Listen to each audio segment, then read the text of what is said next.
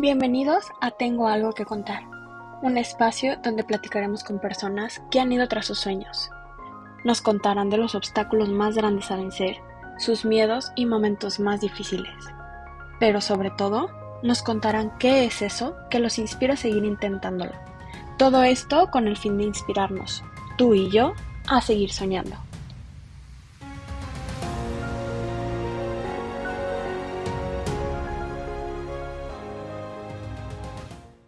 Imaginas tener un trabajo que amas, al que le has entregado todo de ti? Tener la vida que a muchos nos dijeron que teníamos que tener y que llegue la vida a decirte, por ahí no es.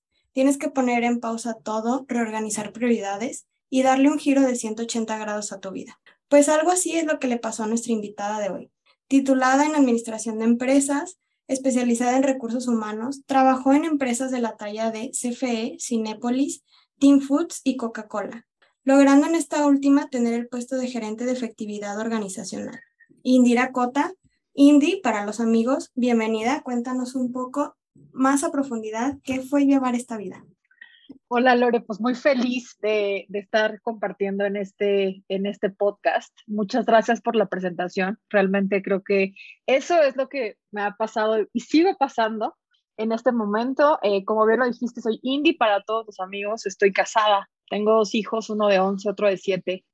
Eh, y pues bueno, estar en esta vida como, como bien lo dijiste, o por este, por este tramo de la vida, porque creo que vamos usando distintos, eh, pues ha sido duro. Ha sido duro, pero también ha sido un gran regalo que hoy me permite estar mucho más conmigo, mucho más en sintonía, fuera de una expectativa, eh, mucho más conectada y creo que en un punto en el que nunca me imaginé pero que me hace sentir mucho más ligera. Vamos este, un poco hacia atrás. Tú tenías esta vida para muchos perfecta, un trabajo estable en el que ganabas muy bien. ¿Y qué fue? Cuéntame, ¿qué fue lo que pasó que te hizo detener esa, esa vida? Pues en mi último trabajo estaba en Coca-Cola, prácticamente estuve ahí cerca de 13 años, cachito, eh, ¿Qué me hizo detenerlo? Poner atención a mi salud. Eh, sí, en un trabajo que amo, o sea, lo amaba, la empresa me encanta, eh, mi equipo, o sea, me parece que sí estaba como viviendo esa vida de sueño, pero mucho en la inconsciencia. Y quiero traer como esta palabra inconsciencia porque creo que no me estaba deteniendo a hacer como este stop de verme a mí como persona, sino como englobada en, ese título o en ese puesto en el que yo estaba.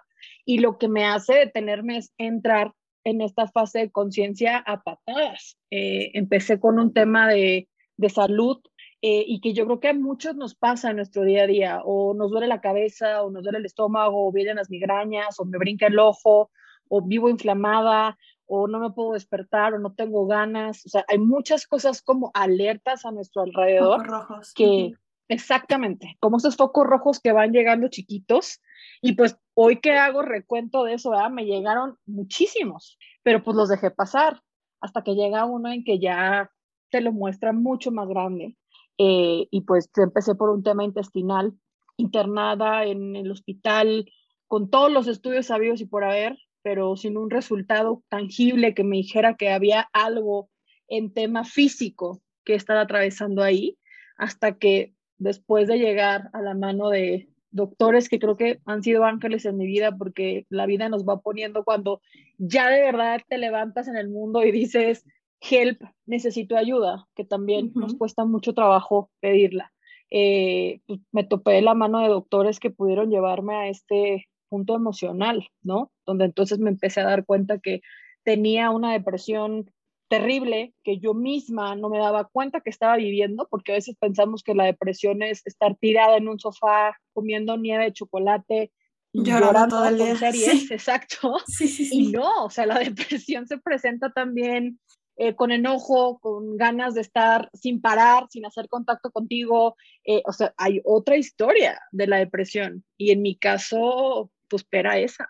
Entonces, reconocerlo estaba muy cañón y tuve que hacer un stop muy grande, eh, darme cuenta que me estaba descuidando a mí, por consiguiente a mi familia. Como les decía hace un momento, tengo dos hijos, pero pues lo más importante es ponerte siempre el oxígeno tú primero para poder llegar a los demás. Y pues ahí fue donde la vida me dio este stop enorme por un tema físico y mental que me costó mucho trabajo aceptar en su momento.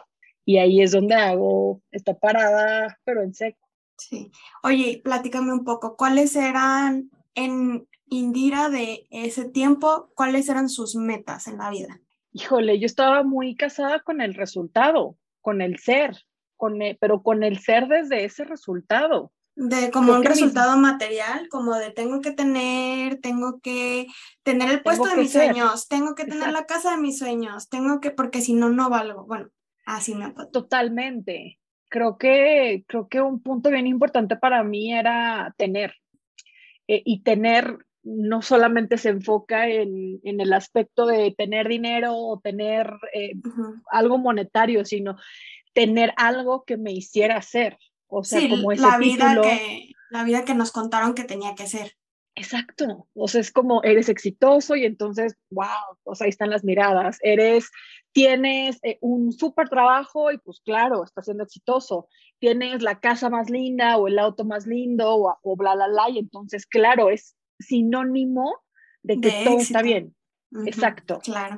Entonces creo que en ese momento mucho, mucho de mi, pues mucho de mi meta era, era tener. Y eso nubló mucho el ser dentro de la esencia. Sí, o sea, ¿quién era Indy, en ese momento? Exacto. ¿Qué querías tú realmente en ese momento? Olvidado por completo. Creo que más era un enfoque hacia, hacia lo externo ¿Qué decían de mí? ¿Qué opinaban? Totalmente. ¿Cómo me ven? No cómo me veo. Y eso, ese es un dolor bien grande cuando ya aterrizas en el, ah, caray, y para mí, ¿quién soy yo? sí, claro, es que, estaba... perdón, es que es muy fácil dejarte llevar, o sea, como que de pronto es tan bonito sentir el reconocimiento externo, es tan bonito que alguien te diga, wow, qué bonita tu casa, wow, qué bonita eh, no sé, tu carro, qué padre trabajo tienes, este, qué chingón que lograste estar ahí. Y, y, dices, sí, sí me costó mucho trabajo llegar hasta aquí. Y entonces es como de, wow, lo estoy haciendo bien. Y es muy fácil seguirte llevando y nunca nos paramos a decir, realmente lo estoy haciendo porque me gusta, realmente me apasiona esto que estoy haciendo, realmente... Y a veces sí nos apasiona. O sea, yo también trabajé mucho tiempo en administración y yo decía, sí, sí me apasiona, pero después me daba cuenta que no, realmente no me apasionaba tanto, o sea, se me facilitaba y lo hacía y me gustaba que me felicitaran porque se me facilitaba, pero no me apasionaba realmente. Entonces sí, de pronto se nos olvida bastante que, quiénes somos, quiénes somos dentro de todo lo que hacemos. Y creo que esa conexión es súper importante porque, claro, hoy también disfruto de tener, ¿no? O sea, hoy también el darme cosas que me gustan, el sentirme cómoda en mi casa, el ir a lugares que disfruto, pero ya es muy distinto, como bien lo dices. O sea, es desde el disfrute, dentro de lo que te conoces, porque claro que también es un impulso siempre como ese, yo quiero esto, ¿no? Pero cómo lo haces desde esa conexión. Y creo que amaba muchísimo mi trabajo, eh, me gustaba muchísimo lo que hacía, eh, creo que más bien el trasfondo ahí y algo que a mí me gustaría mucho compartir con quienes escuchan este programa es cómo lo disfrutas justo desde esa conexión, de no dejarte a ti primero. O sea, es como yo quiero ser, yo quiero tener, yo quiero pertenecer o cualquier cosa que quieras poner ahí, pero desde esa conexión contigo. Y yo completamente estaba olvidada de mi persona. Y nos pasa mucho eso hoy en día de eh, estamos tan metidos en el trabajo, tan metidos en un resultado, tan metidos en un rol, que se nos olvida vivirnos como humanos. Sí, claro, claro. Y ahora cuéntame un poquito de cuando tienes que tomar esta pausa. O sea, ¿qué era como lo que te venía a la mente como o sea, me imagino que todo fue un caos, ¿no? De pronto tu vida estaba cambiando y no sabías ni por dónde y todo lo veías muy nublado, o sea, cuéntame un poco de qué fue ese, cómo fue ese momento. Fue completamente un caos eh, y estoy segura que muchas personas se pueden identificar con esto, pero cuando te hacen ver la realidad de lo que estás viviendo, pero tú no estás conectada con esa realidad, es como yo no estoy viviendo esto. O sea, cuando a mí me dijeron, tienes que tomarte de la mano de un psiquiatra, por ejemplo, en mi momento, fue como, pero claro que no. O sea, no hay manera de que yo me siente a platicar con un psiquiatra porque es que yo no tengo nada. O sea, yo lo que necesito es descansar un fin de semana y reactivamos. Eh, hay algo bien bonito que yo aprendí ahí, eh, que es que lo relacioné mucho con esta parte de los electrodomésticos, literal como se me apagó el microondas o se apagó el tostador o cualquier electrónico que tienes, refrigerador que vienen y reconectan y vuelve como a revolucionar y es que yo quería eso. Eh, fue bastante duro. Recuerdo mi primera sesión en el psiquiatra enojada en su oficina o en su consultorio, diciéndole que no era verdad lo que me estaba diciendo, que yo lo que necesitaba era dormir un ratito eh, enojada, muy enojada. Qué importante es tomarnos de la mano de expertos y de personas que saben lo que hacen, porque en su momento el doctor me dijo, está bien, si tú hoy quieres irte de este consultorio, la decisión es tuya, pero date cuenta, solito la vida va a ir cayendo. Eh, y solita va cayendo. Eh, recuerdo que a la semana era cumpleaños de uno de mis hijos, del más chiquito, y yo viví un episodio muy duro, enojada con él porque había que festejar, porque había que celebrar, porque había que cantar mañanitas, porque lo típico que haces en un cumpleaños y yo no tenía ganas. Esa es depresión. Eh, no estaba tirada, no estaba comiendo nieve ni viendo series en ningún lado, pero estaba enojada con la vida por tener que hacer cosas que en ese momento yo no tenía ganas de hacer y que ya había sostenido mucho tiempo. Y ahí es donde, ante la cara de mi hijo y la mía, como en esa confrontación de lo que estaba pasando, me llega este mensaje del doctor de, pero deja que caiga. Y cayó. Y automáticamente hablé para sacar una nueva cita.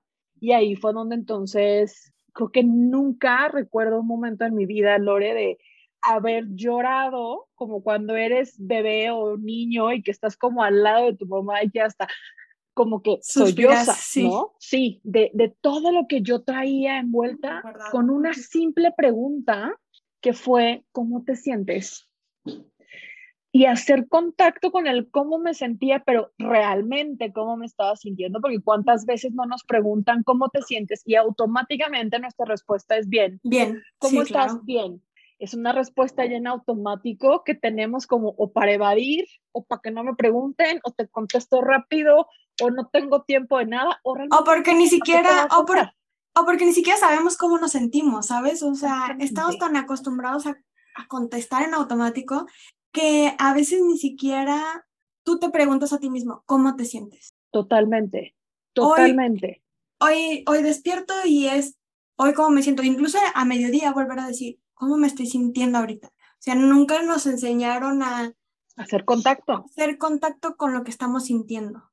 Y porque aparte entonces como que en ese momento mi miedo era decirle, estoy mal, estoy de la fregada, o sea, me estoy desmoronando, porque entonces ya para mí era sinónimo en ese momento, muy alineado a lo que me preguntabas hace rato de cuáles eran mis metas. También en ese momento para mí el decir estoy mal o me estoy cayendo era sinónimo de no puedo, de no soy fuerte, de no, exacto, eh, como que mostrar esa vulnerabilidad o mostrar ese, claro que también me caigo, no estaba permitido, era un sinónimo de algo de no.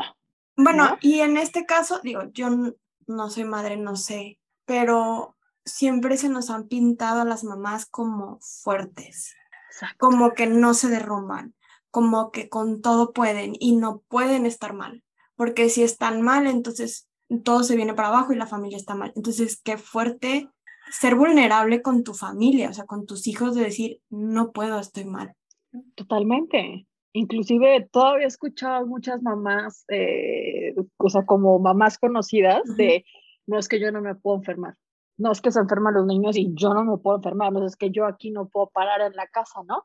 Y yo ya hoy como que digo, madres, o sea, claro que si pues uno va en esa inercia. Eh, y en ese momento cuando estaba ahí con el doctor, yo lo llamo a esto como dejar de ir en ese modo zombie. Eh, también mucho desde el coaching, que es parte de lo que yo hago, es como cuando llega verdaderamente ese quiebre, ese quiebre que te saca de lo transparente, en donde dices, creo que mi vida sí tiene un quiebre ahí importante en el que tengo que hacer stop. Y ahí es donde entonces yo empiezo a tomarme, a preguntar qué está pasando conmigo, a querer entender. Y de verdad que para mí ese ha sido un regalo, porque inclusive como que desde muy chiquita creía que había emociones que no se podían sentir, que llorar o que estar triste era malo. Y todas nuestras emociones son mensajeras. Eso lo, lo aprendo hoy.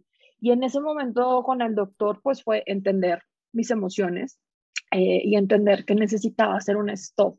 Y fue muy duro. Fue muy duro porque, ¿cómo le cuentas al mundo? Eh, creo que es un tema por el que atravesamos muchas personas que yo veo mucho en sesiones uno a uno. ¿Cómo le cuento al mundo que esta persona que han visto siempre desde este aparador, porque lo vemos en redes, porque lo vemos en mensajes, porque lo vemos en la tele, esta persona que ven por dentro se está carcomiendo y se está cayendo. ¿Cómo les explico a mis papás, a mi esposo, a mis hijos, a mis amigos en el trabajo? Y entonces empieza una revolución interna justo de aceptar, de aceptar y de hacer clic con eso que te está pasando primero contigo para poderlo explicar al mundo, ¿no? Sí, sí, claro. primero, me, el primero tienes que entenderte tú qué, qué es lo que está pasando para después poderlo comunicar, claro. Me Hubo muchos amigos que me reclamaron, ¿no? Es que no supimos lo que te pasaba, es que te alejaste, porque pasa mucho esto cuando estamos pasando por una crisis de esta magnitud, como ante muchas otras. Eh, yo en este momento que me llega, yo lejos de ir hacia afuera, que era mucho de lo que venía acostumbrada a hacer, yo escuché esta parte del es contigo. Es como de lo que platiqué con el doctor y de lo que iba sintiendo, ya era un tema de ven contigo. Entonces, lejos de ir hacia afuera, vine mucho como hacia adentro y hoy, hoy, después de un año y medio, después de casi dos años, puedo explicarle a esas personas que ni siquiera sabía cómo explicármelo yo, O sea, no había manera de que yo buscara amigos o pidiera ayuda con alguien más porque no sabía ni siquiera yo por qué estaba pasando. Lo que sí sabía era que tenía mucho miedo. Eh, tenía mucho miedo de estar acostada, de no sentir motivación, de sentirme tan desgastada, de sentirme tan desconectada, de sentirme mal. Eh, a veces minimizamos eh, todo el impacto emocional y el impacto mental por el que pasamos y ojalá fuera como tener dolor de cabeza y decir, tómate un ibuprofeno va a pasar, pues que ese dolor del alma es horrible, es, es, muy duro. Eh, entonces, como que yo en ese momento lo que quería solamente era entender. Y ahí es donde tomó la decisión de no voy a poder hacerlo. Eh, enganchada con el ritmo que ya traigo, necesito desacelerar también escuchar cuál es el ritmo que necesito hoy eh, y centrarme en mí. Eh, y pues tomé la decisión de hacer un stop en la compañía. Verdaderamente es que a mí conmigo se portaron súper bien. Yo tuve un stop médico por cinco meses, primero cuatro o cinco meses, pero durante ese tiempo me di cuenta justo que no era un electrodoméstico, o sea, que había muchísimas cosas de humano que trabajar y que empezaba a hacer conexión con emociones y como a conocerme a mí como persona y dije, no, creo que no, no estoy en el carril eh, adecuado para mi momento. Eh, y pues tomé la decisión de renunciar después de 13 años y medio a una compañía bastante, bastante fuerte, pero hoy pasando el tiempo, porque hay que darle tiempo al tiempo. Es una frase bien trivial, pero es real y tomarte con todas las fuerzas para después entender y decir, era lo que tenía que hacer. Era lo que tenía que hacer. Sí, porque, o sea, no puedes arreglar un carro mientras está en movimiento. Tienes que pararlo, tienes que detener todo lo que está haciendo el carro para poderlo arreglar. Igual nosotros necesitamos parar de pronto para decir, ok, ¿qué necesito? Y darme lo que necesito para poder poco a poco otra vez ir por el camino que decidas ir. Y en ese tiempo viene, o sea, tienes la vida de los sueños, la vida te dice, no es por ahí, detente. ¿Qué es lo que descubres que te lleva a esta nueva vida que estás viviendo? Fíjate que me paré, o sea, me paré en seco como de tomar la decisión del trabajo de no puedo seguir, eh, mucho, mucho, súper apalancado con mis doctores y con mi familia, porque es súper importante en qué momento levantas la mano y dices, oigan, o sea, sí necesito ayuda, eh, sí soy vulnerable, sí me puedo caer, eh, sí estoy necesitando como que también alguien venga y me sostenga. Y platicando con los doctores me decían, nosotros estamos seguros que ahorita que se acabó como esta licencia médica, si tú quisieras regresar a trabajar, pues claro que puedes hacerlo, ¿no? El tema es que uno sabe cuál es su ritmo y que se lleva y que se empuja y pues yo sabía que no iba a parar de la noche a la mañana porque es un tema ya aprendido. Eh, tomo la decisión, pero en ese mismo ritmo y en esa misma inercia de no querer parar, era tanto mi miedo, Lore, en esta depresión, que yo sentía que si me quedaba acostada, no me iba a poder levantar. Entonces, ese miedo como emoción igualmente, también me tenía muy alerta, como para decir, claro que este miedo llega a hacerse presente para recordarte que te agarres con mucha más fuerza porque no te puedes quedar tirada, o sea, respeta tu velocidad, pero tampoco te quedes ahí. Entonces como que me tomé también de ese miedo para decir, no, ni más, no me puedo quedar aquí. Eh, y empecé a buscar ayuda. Entonces, aparte como de la terapia que tenía pues con mi psiquiatra y con mi terapeuta que iba muy de la mano, eh, pues empecé a buscar sesiones, empecé a buscar talleres, empecé a buscar cómo acompañarme de estas herramientas que me pudieran ir sosteniendo y acercarme a mí, porque quienes han estado en un tratamiento psiquiátrico, como en cualquier tratamiento para la cabeza, columna, lo que quieras, pues el medicamento es una muleta, pero siempre hay que tener un, pues como un sistema de soporte que cuando ese medicamento se vaya, tú, puedas, seguir, adelante. Pues, como la gripa, ¿no? Exacto. Después te dejan vitaminas o harán ciertas cosas o migrañas o lo que sea y hay como una terapia, ¿no? Eh, y empecé a buscar conectar con herramientas que a mí me ayudaran, coaching, meditación, eh, talleres, eh, danza terapia, o sea, empecé a buscar herramientas y a dejarme fluir con la vida a dejarme fluir. Y es una palabra que puede sonar fácil, pero todos los días, todos los días tenía que hacer un trabajo, literal como alcohólico, solo por hoy. Y lo digo como alcohólico porque es una frase muy, muy conocida, no, no, no por hacer alusión a nada, sino porque esa frase me parece fabulosa, solo por hoy. Es que yo ni siquiera sabía que venía mañana y era una adicción para mí tener que estar activa, trabajando, activa, resolviendo algo. Sí, sí, sí. Entonces, todos los días lo primero que hacía, como bien lo dijiste al inicio, era preguntarme en las mañanas, ¿cómo estás? ¿Cómo te sientes hoy? ¿Qué necesitas de ti? Y eso de verdad es un súper comienzo en el día porque es, ¿qué necesito? Si hoy tengo algo que cancelar, si hoy de plano no quiero estar en un punto, si hoy de plano me siento así o asado, o desayuno esto, o no como esto, o hago ejercicio, o no hago ejercicio, o me meto a bañar, o sea, ¿cómo me siento? Y esa pregunta me ayudó mucho en las mañanas como para empezar a intencionar qué iba necesitando día por día. O sea, como que en ese momento yo se dije, suelta el mañana y aterrízalo. Eh, empecé a conectar con la meditación mucho. Eh, pero no con la meditación de poner la mente en blanco, sino con esa meditación realmente de convivir con tus pensamientos. Exacto, como de escucharme. Creo que algo que me hizo mucho pasar este trago fue escucharme.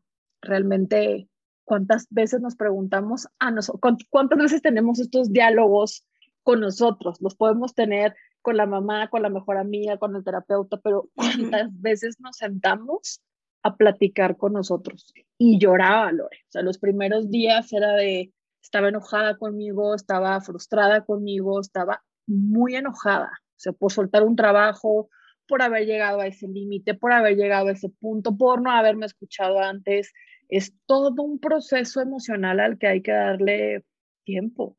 Escucha, bueno, en terapia también me dijeron de que creo que lo más importante que tienes que hacer es aprender a perdonarte a ti por todo lo que permitiste que pasara en tu vida, por no haber puesto un alto antes, por no haber hablado antes. por no poner distancia con ciertas personas, por no poner atención. Y eso me hace mucho ir conectando con, pues, con lo que hoy hago, que es darme cuenta que estaba muy alejada de un objetivo que yo disfrutaba mucho, que era estar cerca de la gente, que era acompañar, que era darme mi espacio.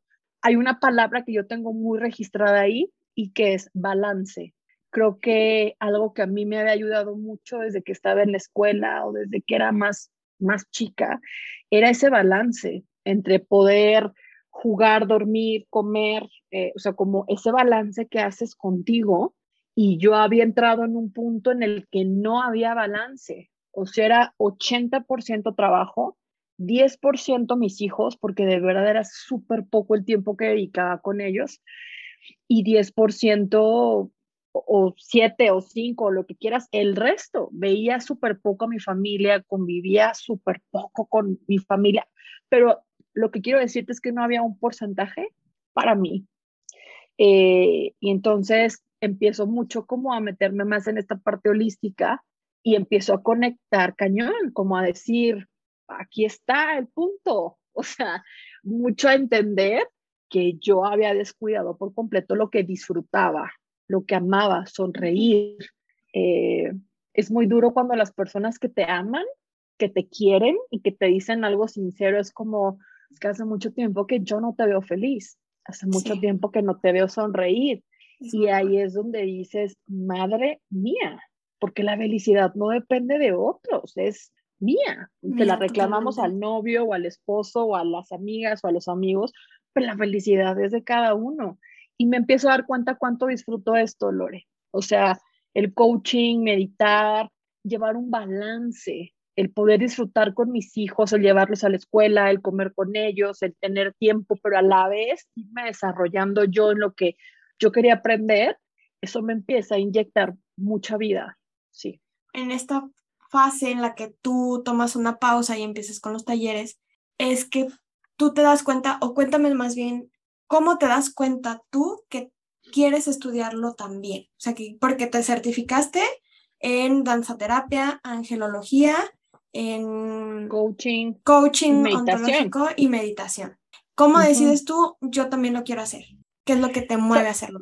Sabes que como que lo hice mucho como pensando en mí primero. Eh, a mí me costaba mucho meditar, o sea, como que esa parte que me dijeran, siéntate y respira y pon la mente en blanco, porque muchas veces escuchaba el pon la mente en blanco y yo decía, no hay, no hay posibilidad, o sea, mi mente gira. Entonces yo dije, yo necesito aprender o sea, realmente qué es la meditación y cómo, cómo yo misma me llevo a ese punto de conectar conmigo, porque para mí meditar es como volver a casa, es como volver a, a, tu centro. Eh, entonces, pues, me viene mucho como el, ya estoy cansada de que me digan, por la mente en blanco, regresa a la respiración, si llegan los pensamientos, déjalos pasar y yo, o sea, quiero traerlos. Entonces, eso me lleva mucho como a yo estudiarla eh, y pues de ahí empiezo mucho como, oye, ¿por qué? O sea, como que vienen mucho las preguntas de la gente que está cercana, como de, oye, ¿por qué no te animas? Oye, ¿por qué no la sacas? Y entonces como que empieza ese volcán dormido como a decir, sí, claro, yo conecto con esto. Entonces empiezo a animarme a hacer meditación. Eh, me certifiqué como coach porque cuando estaba yo eh, trabajando en Coca-Cola, veía mucho cómo llevaban este coaching para directores o gerentes y cómo les daban esa atención particular a lo que cada uno necesitaba atender. Eh, y yo dije, a mí me encantaría hacer eso, o sea, yo lo veía desde que estaba en la empresa y como que dije, nunca lo había hecho porque no tenía tiempo, porque pues no había momento como para hacerlo y en ese momento dije, quiero estudiarlo, o sea, ¿qué es lo que te hace conectar? Entonces dije, pues vamos. Eh, esto sí lo tenía muy pensado desde hace mucho tiempo, pero no le había dado el espacio porque me encantaba como esa parte de pensar en sesiones uno a uno y mucho más enfocado como esta parte empresarial. Eh, y decido que sea coaching ontológico porque el ontológico estudia el ser. Y entonces como que lo veo en esta conexión de seguir entendiendo por qué no conectamos con las emociones, qué pasa con nosotros, más allá de la mente, que es mucho de lo que ve la terapia, pues el coaching ontológico estudia el ser. Entonces era entender cuerpo, emociones, lenguaje, y para mí me fascinaba eso. Entonces me lancé. Eh, pero creo que las herramientas como angeloterapia y danceterapia fueron herramientas que yo conocí para mí, eh, que a mí me ayudaron mucho a este manejo de ansiedad, de soltar el control, de escuchar a mi cuerpo, de, de, de hacer esta conexión, Lore, fuera de lo mental. Cuando vamos mucho a sesiones de trabajo, estaba trabajando mucho como en la terapia, la mente, la mente, eh, y como que yo quería encontrar algunas herramientas que me ayudaran a conectar también como cuerpo y alma, y pues esas son las que me conectaron mucho a mí y pasa mucho que te empiezan a preguntar, oye, ¿por qué no lo haces para los demás? Tú eres como la amiga que siempre está, tú eres como la persona que siempre está, se te da, te gusta y te desconectaste mucho tiempo como de, de eso. Y surge la idea de hacer Insight, que es el espacio que ahora tengo y, o sea, me empezó a generar estas herramientas que yo necesitaba para apalancarme. Nada fácil tampoco, porque también empezar a emprender, a veces también lo tenemos bien romantizado como, ay, sí, qué padre, ya ten tu propio negocio, ya, uh venga, vamos. Y también es un tema, ¿no? Sí, nadie te cuenta lo eh, que hay detrás. no, sí, sí, nadie te cuenta lo que hay detrás del telón y pues me costó un chorro aventarme y ahora, oye, después de que estás en LinkedIn como gerente de efectividad de una compañía, ahora, ¿cómo le digo al mundo que soy coach? Ahí va, ahí va mi siguiente pregunta. ¿Cómo le dices al mundo que te, que te había visto con una imagen corporativa, como con esta imagen de la vida que tiene que ser, que les dices, ah, este, hola, me presento, ahora soy esto. ¿Cómo, qué fue para ti decírselo al mundo y qué, qué recibías tú a cambio? O sea, críticas, felicitaciones, ¿qué, ¿a qué te enfrentaste en ese punto? Fíjate que fue súper raro porque cuando yo puse que era mi fecha final como en Coca, o sea, en esta plataforma, en LinkedIn, me empiezan a llegar ofertas de otros trabajos, ¿no? Y yo estaba como tan asustada de este momento que ya había vivido que, bueno, yo los mensajes ni los abría. Y llegó mucho momento, llegaron muchos momentos en los que yo quería crear insight y estaba estudiando cosas, que quería correr esos mensajes y querer regresar a lo que yo sabía que para mí ya era seguro, que eso yo tengo años haciendo esto en recursos humanos. Si me están buscando, pues probablemente venga alguna buena oportunidad. Y eso, ojo, porque tambalea cañón como decir, bueno, voy a regresar a un sueldo seguro y a las prestaciones y esto ya lo sé hacer. Y dije, no, entonces cerré, cerré por completo esa red. Eh, y cuando empiezo a postear como que estoy estudiando esto y como que estoy estudiando el otro, te soy honesta, no me llegaba absolutamente nada como de, ay, qué cool, qué bueno. Sí de la gente, claro, que estaba como en esta etapa de indie, atravesando este periodo en el que me conocieron así, y era como que padrísimo, ¿no? Pero de la gente anterior, yo estoy segura que seguro dijeron, bueno, es que esta ya la perdimos, ¿no? Este, o sea, ¿qué está haciendo? No tienen idea. Inclusive me llegaron rumores eh, por amigos que seguía teniendo contacto de, no, pues sabrá Dios qué está pasando con ella, eh, y te das, te das mucho cuenta en esto, Lore, que hay gente que está contigo hasta la muerte y que respeta esa esencia y ese ser que eres. Y hay mucha otra que también dice, bueno, Comperbay, yo ya no sé quién es esta señora y seguro la estamos perdiendo. Y antes de acercarme y ofrecerme ayuda y sostener, eh, pues me voy, porque no, no tengo idea cómo. Bueno, Sufrí pero, mucho ese periodo. Perdón, también es bonito creo yo, el darte cuenta que las personas son solamente de paso en tu vida. O sea, mucho tiempo, poquito tiempo, el tiempo que sea, las personas siempre son de paso y van a estar el tiempo que tengan que estar en tu vida. En su periodo, ¿no? sí, claro. Sí, claro, sí. Y, y ahí me conectaba mucho con una frase y es que yo soy católica, todas las noches rezo el Padre Nuestro. Y rezando el Padre Nuestro, en esta conciencia, al final la oración dice, y líbrame de todo mal, amén. Y hubo un día que como que en este dolor de sentir que había mucha gente que se estaba separando, porque pues quién sabe qué pensaban, yo misma dije, líbrame de todo mal, amén.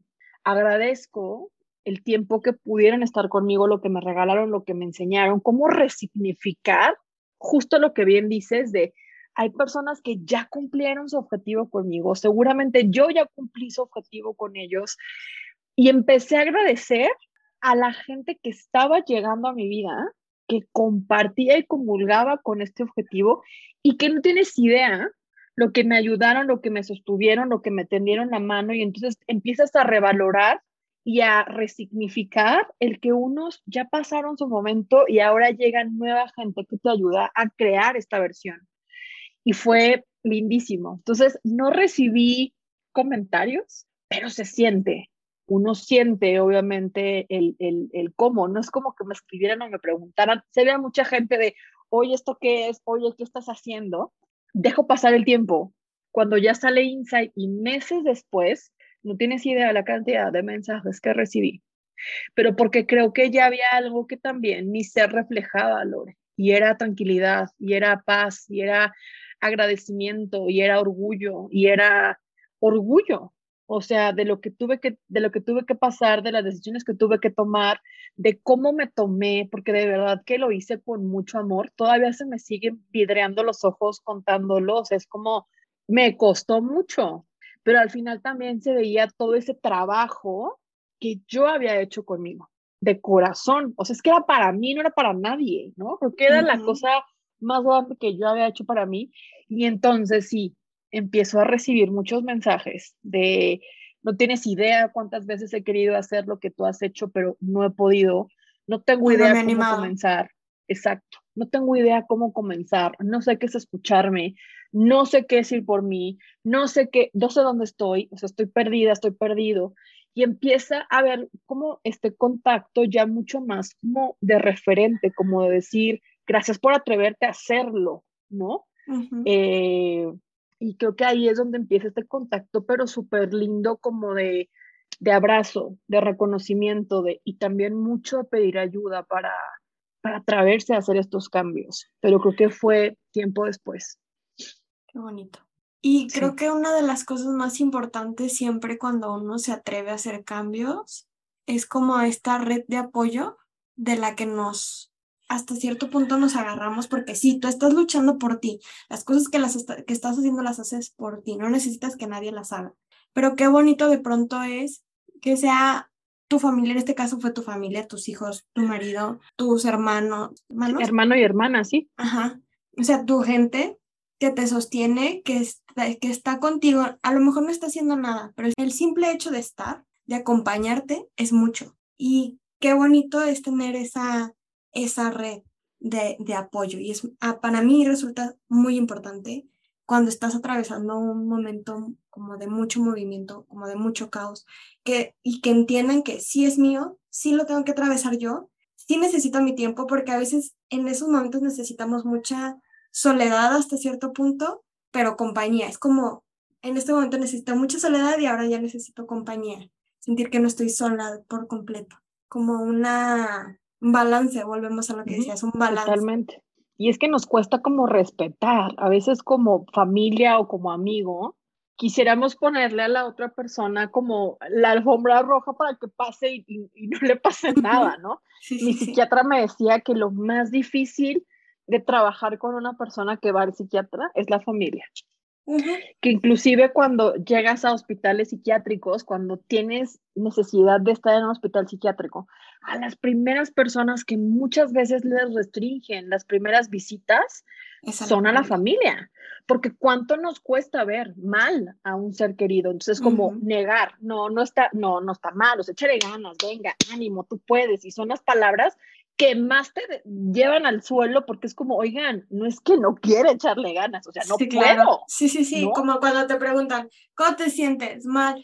Pues, siéntate bien. Échale o ganas. ajá, échale ganas, y así de, no, no sabes, o sea, no se me había ocurrido.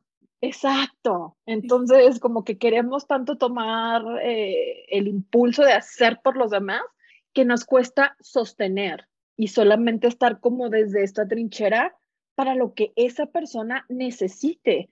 Y yo de verdad que les agradezco enorme a mi familia, a mis amigos, eh, pues el estar, ¿no? Y como que cuando, oye, si necesitas algo, escríbeme, ¿no? Pero no es como un, levántate, veías, y, porque entonces ah, rompemos el esquema con las demás personas. Entonces, sí, qué importante es saber estar para los demás, pero respetando el proceso y la decisión de esa persona. Sí, totalmente. Oye, y en todo este, en este camino, ¿cuál crees que ha sido para ti el obstáculo más grande que tuviste que vencer? Yo creo que el obstáculo más grande para mí fue la validación externa, Lore. Eh, el estar pendiente de lo que el mundo pensaba, de lo que el mundo quería para mí. Eh, pero creo que eso es desde mí, es trabajar la validación externa conmigo, porque no es que el mundo entero estaba pendiente de mí, oye, no te sientas tan importante, ¿no? O sea, como a lo mejor la gente ni me pelaba, pero cómo trabajar conmigo esa validación de no va a pasar nada y que piensen lo que quieran, ¿no? Eh, hasta de mis papás, porque me parece que también yo todavía traía esa concepción de, pero ¿y qué va a pensar mi mamá? Pero mi papá, pero es que voy a desilusionar, pero es que voy a decepcionar. Pero es que la persona más decepcionada y más desilusionada de mí era yo misma. Entonces, el obstáculo más grande para mí fue permitirme trabajar con esta validación mía primero y cómo yo, yo hago mucho este símil en algunas sesiones de yo me sentía como Spider-Man y Venom, o sea, en esa película donde Venom quiere salir y regresa y suenan las campanadas y como que sale y como que regresa y como así me sentía yo, o sea, como con esa lucha interna de sí soy, pero no soy, o sea, sí claro, pero no claro, o sea, como cuando de repente ya tenía que salir, era, no, duré mucho tiempo hasta encerrada en mi casa de, ahorita no necesito escuchar nada de nadie, ese fue mi obstáculo más grande, darle voz a mi voz antes, antes que a cualquier otra, porque las vamos a escuchar, porque van a estar, eh, porque estamos expuestos siempre, porque así es como respetar mi voz. Creo que ese fue el obstáculo más grande para mí. Qué fuerte. Sí, porque sí. siempre hacemos cosas y a veces es como, me gusta hacer esto, pero la gente me critica o la gente ya me dijo, incluso la gente muy cercana a mí, Totalmente. Y no me animo a hacerlos. Sí, o hay gente que estudia carreras que ni les gusta porque el papá le dijo, la mamá le dijo y no están viviendo su vida. O mantienen matrimonios que ya no necesitan, que ya no quieren estar ahí. Justo trabajos, eh, inclusive hasta nuestra forma de vestir, nuestra forma de hablar, nuestra forma de convivir y es porque, ¿qué va a pasar? Eh, creo que para mí darle voz a mi voz ha sido uno de los obstáculos más grandes, pero del que no me arrepiento. O sea, como que hoy sí recibo mucho el comentario y yo me pregunto y les regalo esta pregunta igual, ¿desde dónde viene ese comentario? Porque cada persona habla desde su propia historia, desde su propia herida, desde su propia vivencia. Entonces a veces nos tomamos preguntas, exacto, desde su miedo, nos tomamos la pregunta del otro y decimos, Dios bendito, ¿por qué en vez de preguntarte hacia ti, que es lo que pasa mucho con esa validación externa, no nos preguntamos desde dónde me está lanzando este comentario? ¿Desde dónde me lanza esta pregunta? Es como que eso me ha ayudado mucho a, pues cada quien sus cocas, ¿no? O sea, él su vida, yo la mía, y como poco a poco, es un trabajo, es un constante, pues te digo, es un día a día, pero creo que hoy dentro de ese obstáculo, pues también logré darme prioridad. Qué bonito, qué bonito. Sí. Oye, y ahorita otra vez estás cambiando tu vida porque tengo entendido que regresaste a esta vida corporativa. Por cierto, regresé a esta vida corporativa. Muchas gracias, que no me imaginé, que no esperé. Eh, hay algo que yo también traigo muy aprendido ahorita y es cuando tú te abres al universo, a Dios, a quien creas, y tú le dices, estoy lista para que me guíes, como para fluir contigo, eh, empiezan a surgir muchas cosas. Cuando yo me sentía como en estos momentos tan cansada, como en esta depresión, una de mis mejores amigas desde la primaria me regaló eso y me dijo, ábrete a la posibilidad con el universo, con Dios, con tus ángeles, con quien tú creas, de decir, si estoy lista para que me guíen porque me siento súper perdida, porque no sé para dónde ir.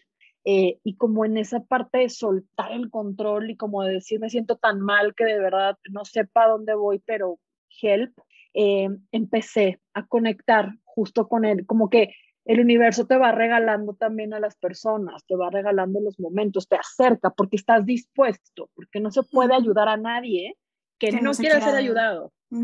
Entonces, como que, pues ahí empiezo y así llegó ahora, regresar a trabajar a corporativo, no lo esperaba, no lo busqué, de repente me contactaron y creo que fue cuando yo volví después de casi dos años a abrir LinkedIn, eh, a abrir los mensajes, vi este y hubo algo que vibró.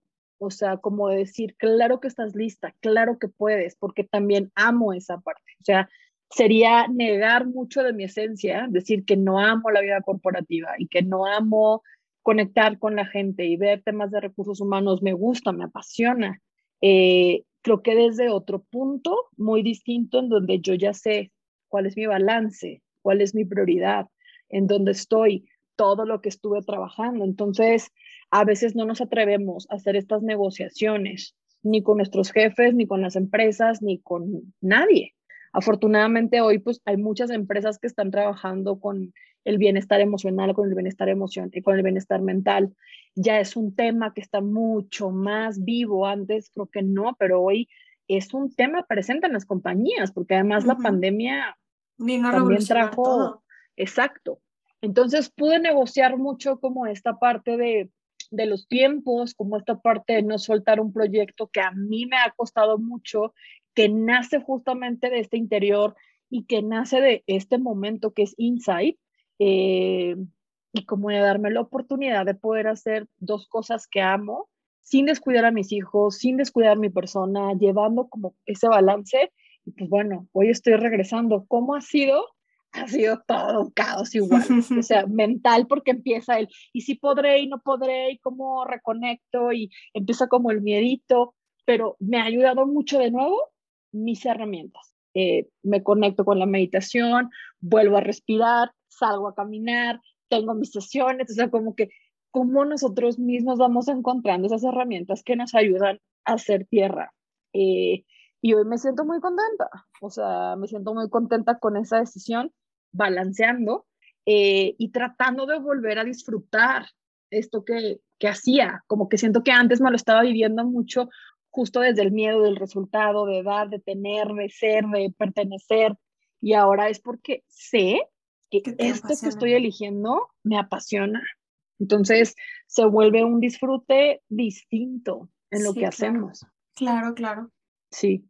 Y muy bonito esa parte de, o sea, de, de llevar un balance, porque precisamente creo que por mucho tiempo se nos dijo, bueno, a nuestras generaciones, sí que, le, que el éxito era estudia una carrera, trabaja con lo que tú estudiaste, ten el puesto más grande, ten una casa, ten una familia, ten un carro y ya que tienes todo eso, eres feliz. Tú lo tuviste, mm, no te funcionó, revolucionaste toda tu vida y al final de cuentas estás haciendo de tu vida algo que te apasiona. Porque ya no solo fue, ok, entonces ya me voy a dedicar solamente a emprender, que ahora en redes sociales se ve que ahora ese es el éxito, ¿no? Esa es la vida perfecta. Tengo que emprender y entonces si no emprendo, uy, qué desperdicio, te estás desperdiciando en una empresa.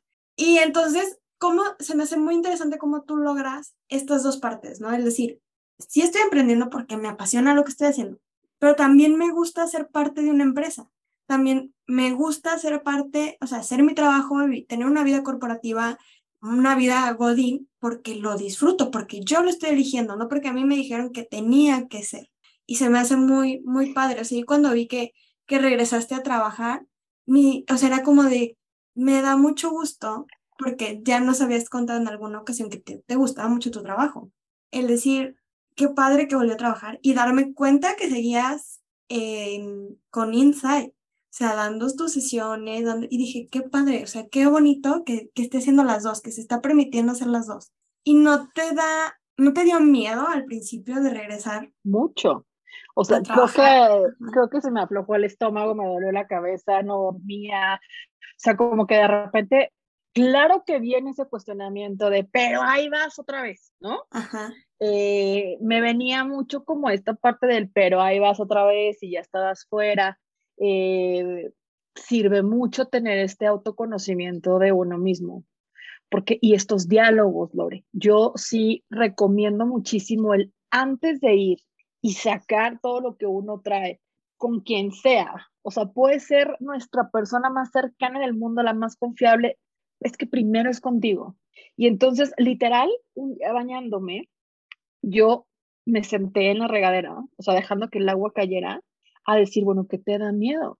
¿Por qué es esta impaciencia de, por qué si lo amas y te gusta, te sientes como desquebrajarte porque vas a regresar? Y es claro, nuestro cuerpo, nuestra mente guarda memoria y me daba pavor regresar de nuevo al, y el ritmo y no paro, mis hijos y como que venía toda esta parte y ahí fue donde, bueno, ¿qué te da miedo? Y mi miedo más grande, fíjate que ni siquiera era caer en este ritmo, ni, ni, no, o sea, porque creo que tengo muy claro, yo paro para ir por mis hijos, como, o sea, como que tengo muy claro que, que ya soy suficiente para mí. Es bien importante eso cuando te trabajas. Eh, como que en ese momento de preguntarme, ¿qué te da miedo? Yo misma dije, no hay miedo. O sea, lo mejor que me puede pasar, porque también nos vamos mucho al, pero lo peor que puede pasar y ya automáticamente vemos caos o que algo malo va a pasar. Lo mejor que me puede pasar es que yo de verdad me sienta súper a gusto y pueda combinar perfectamente estas dos cosas y pues todo vaya fregoncísimo, ¿no? ¿Y qué pasa si no? Como que me pregunté en ese momento y es que también nos han enseñado mucho nuestras generaciones que para atrás ni para agarrar vuelo, ¿no? O sea, como que siempre nos dicen, pero para atrás ni para agarrar vuelo, o sea, derechito y para adelante, no, ni madre. Si no me gusta y si no estoy contenta y si no es, pues no es. Yo ya me demostré que soy capaz. Entonces creo que eso es mucho lo que a mí me ha ayudado esta parte de emprender. Claro que sí cuesta, pero pues ya, ya lo hiciste, ya diste el paso, ya creíste en ti. Y cuando tú crees en ti y cuando tú firmas, eso siempre se los digo, cuando tú firmas un contrato contigo en el que dices, claro que eres chingona, claro que puedes, claro, ya, ya no te quitas de ahí. Entonces dije, ¿cuál es el miedo? Claro que hay un miedo porque es algo nuevo, no conozco la compañía, yo trabajaba en una hermana, pero esto es nueva. Y claro que tienes casi dos años sin operarlo y claro que es volver a empezar. Y luego dije, volver a empezar o sea, creo que no, ya traes también el conocimiento. Estos diálogos conmigo me ayudaron mucho. Eh, claro que sí, me enfermé del estómago, y, o sea, hay toda una sintomatización ahí, eh, somatización ahí, pero al final pude como ver esta parte del, ya lo has hecho, ya estás en otro punto, ya no es desde el dejar la piel en el piso por demostrar, ya es porque te estás dando cuenta que te gusta y lo disfrutas. Y, y aparte que fue muy clara desde el inicio con la compañía de explicar mi tema de salud, porque sigo tomando medicamento, eh, de explicar mis tiempos, mi prioridad. Y cuando entonces también la compañía sabe dónde estás tú parada, me parece un, pues un regalo también. Entonces creo que hoy más que miedo, tengo mucha ilusión, como de de saber qué sigue, qué surge, cómo me voy sintiendo. Y estas tres semanas que tengo de haber entrado ha sido como adrenalina. o sea, las he disfrutado realmente y sigo con Insight. Termino a veces cansada, pero también cómo escuchamos esto, porque hay días donde no pongo sesiones, o sea, cómo vas escuchando tu ritmo, ¿no? Sí, sí, sí. Oye, y me parece muy importante esta parte de visualizar se cree mucho que cuando ya está uno trabajado en uno mismo, ya no te sientes mal, ya no pasas por episodios de ansiedad, ya no te da miedo, ya no te da, sí te da, sí te pones mal, sí, te, sí pasas por esas partes, pero como tú lo dijiste, tienes herramientas que te ayudan a, a atravesar todos esos momentos, a sentirlos, saber que los tienes que sentir, pero atravesarlos de diferente manera. Esa es una pregunta que me llega mucho en Insight. Oye, entonces ya, pues, tú ya no pasas ataques de ansiedad, ¿no? Sí, claro. Y también me enfermo y también mi cuerpo, hay cosas que de repente no digo y de repente es como, estoy trabajando esto y hay frustraciones y hay dolor y claro, porque todos los procesos son curvos, pero pero ya no vuelves desde el mismo punto en el que empezaste, porque ya te conoces, porque ya tienes herramientas justo. Qué padre. Pues muchas gracias. Vamos a pasar a la última sección del, del episodio y se llama, bueno, la bauticé el chismógrafo, no sé si te acuerdas. Uh. Bueno, yo en la primaria, cuando era chica, Primaria, secundaria, ¿no? La libreta. la libreta que ponían preguntas y cada quien ponía su respuesta, Sí, claro. algo así. Te voy a hacer unas cuantas preguntas. A ver, para ti, In- Indy, ¿cómo defines el éxito? ¿Qué es para ti el éxito? Para mí el éxito es estar haciendo lo que tú quieres hacer y disfrutarlo. Para mí eso es el éxito. O sea, disfrutar lo que haces, estar donde quieres estar eh, y poderte dar la oportunidad de vivirlo. No quedarte como solamente anhelándolo.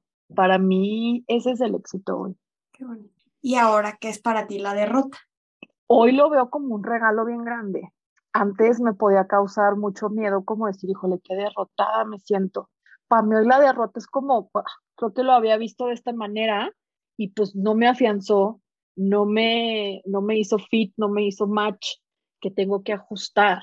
Es como poder ver qué mejoras, qué cambios, qué, qué hay que añadir o qué hay que quitar. Eh, más que sentirte en el suelo, me parece que es escuchar qué estás necesitando en ese momento para que realmente te sientas cómodo y, y divirtiéndote hacia ese éxito. Eh, yo creo que de equivocarte y de sentir que estás como en el suelo, surgen muchas cosas muy lindas cuando lo quieres ver, porque vuelvo a lo mismo, si te quieres quedar ahí tirado, pues no va a haber quien te saque, ¿no? Eh, pero hoy, hoy creo que eso sería para mí la derrota. ¿Y cuál es la mayor, cuál es tu mayor motivación en la vida en este momento? Pues tengo dos bien grandes que son mis hijos, eh, Matías y Mauro. Te juro que creo que nunca había hecho tanto clic. Tenía mucho tiempo también desconectada de este rol de mamá. Bueno, es que me había desconectado de muchos, pero por eso lo principal siempre es reconectar con tu persona.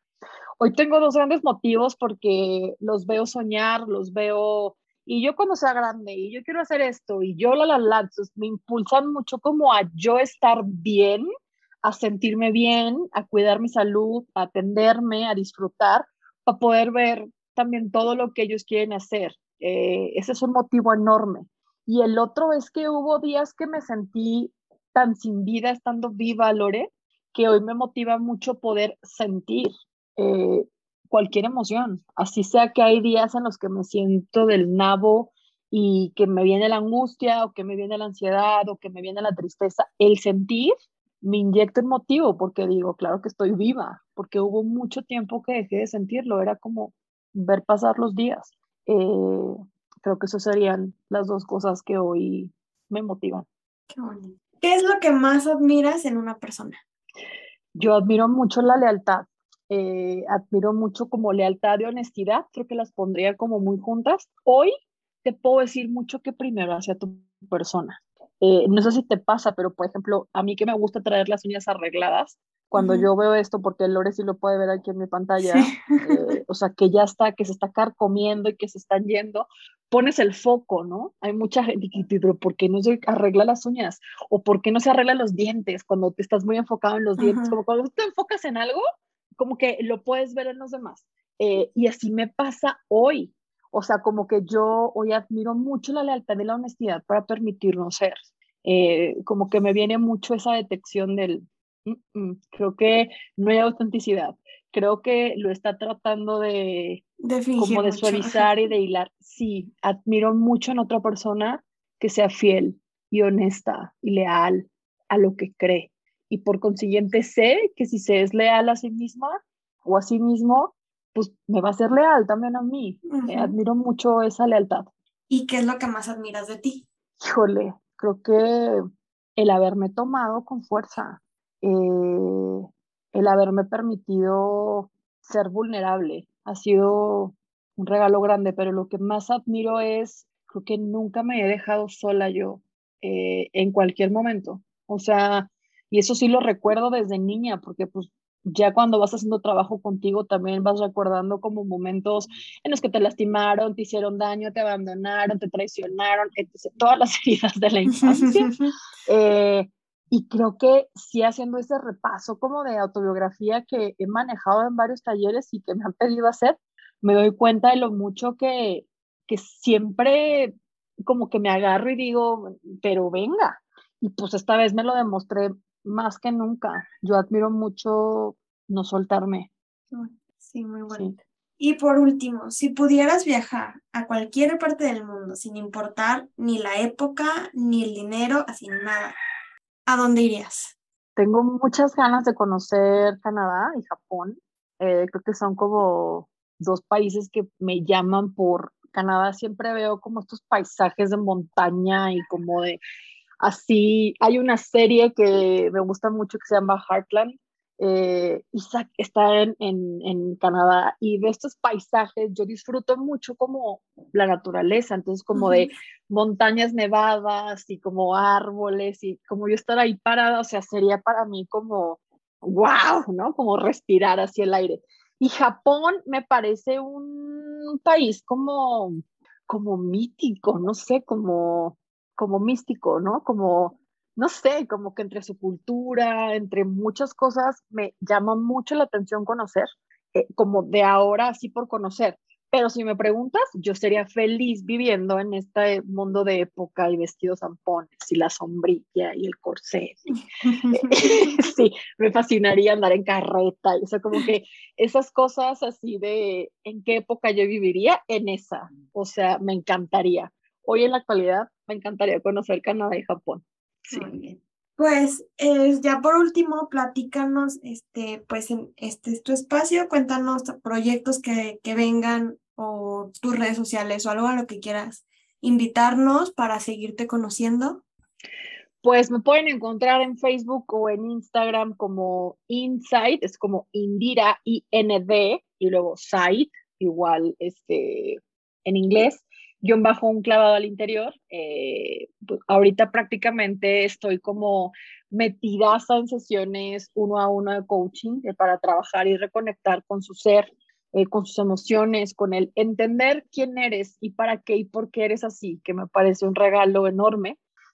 sesiones de ángeles que también estoy manejando allá Estoy por abrir un grupo de meditación que tenía anteriormente, pero quise ahora como entrar a esta parte de justo la app y que puedas como hacerla a la hora que tú quieras y como estoy trabajando en eso. Entonces, en breve va a salir ya como el programa de meditación, pero todas las semanas hago una meditación que es totalmente gratis.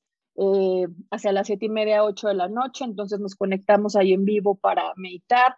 Voy poniendo como a votación diferentes temas para que pues sea algo que la mayoría quiera trabajar.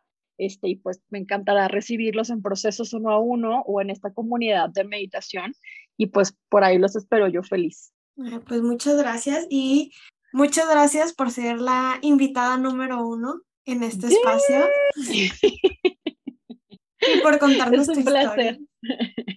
Me encanta, muchas gracias por invitarme. Deseo de todo corazón también que este podcast sea todo un éxito y que lo puedas disfrutar y vivir enorme. Y gracias por invitarme a este primer programa. Gracias. Esto fue todo por hoy. Muchas gracias por haberte quedado hasta el final. Recuerda seguirnos en redes sociales como arroba tengo algo que contar, guion bajo, guion bajo, guion bajo. Ahí me puedes dejar tus mensajes, comentarios, sugerencias. Y también si tú tienes algo que contar o conoces a alguien que tenga una gran historia, nos puedes escribir para tenerlo como invitado. Nos vemos la próxima semana. Adiós.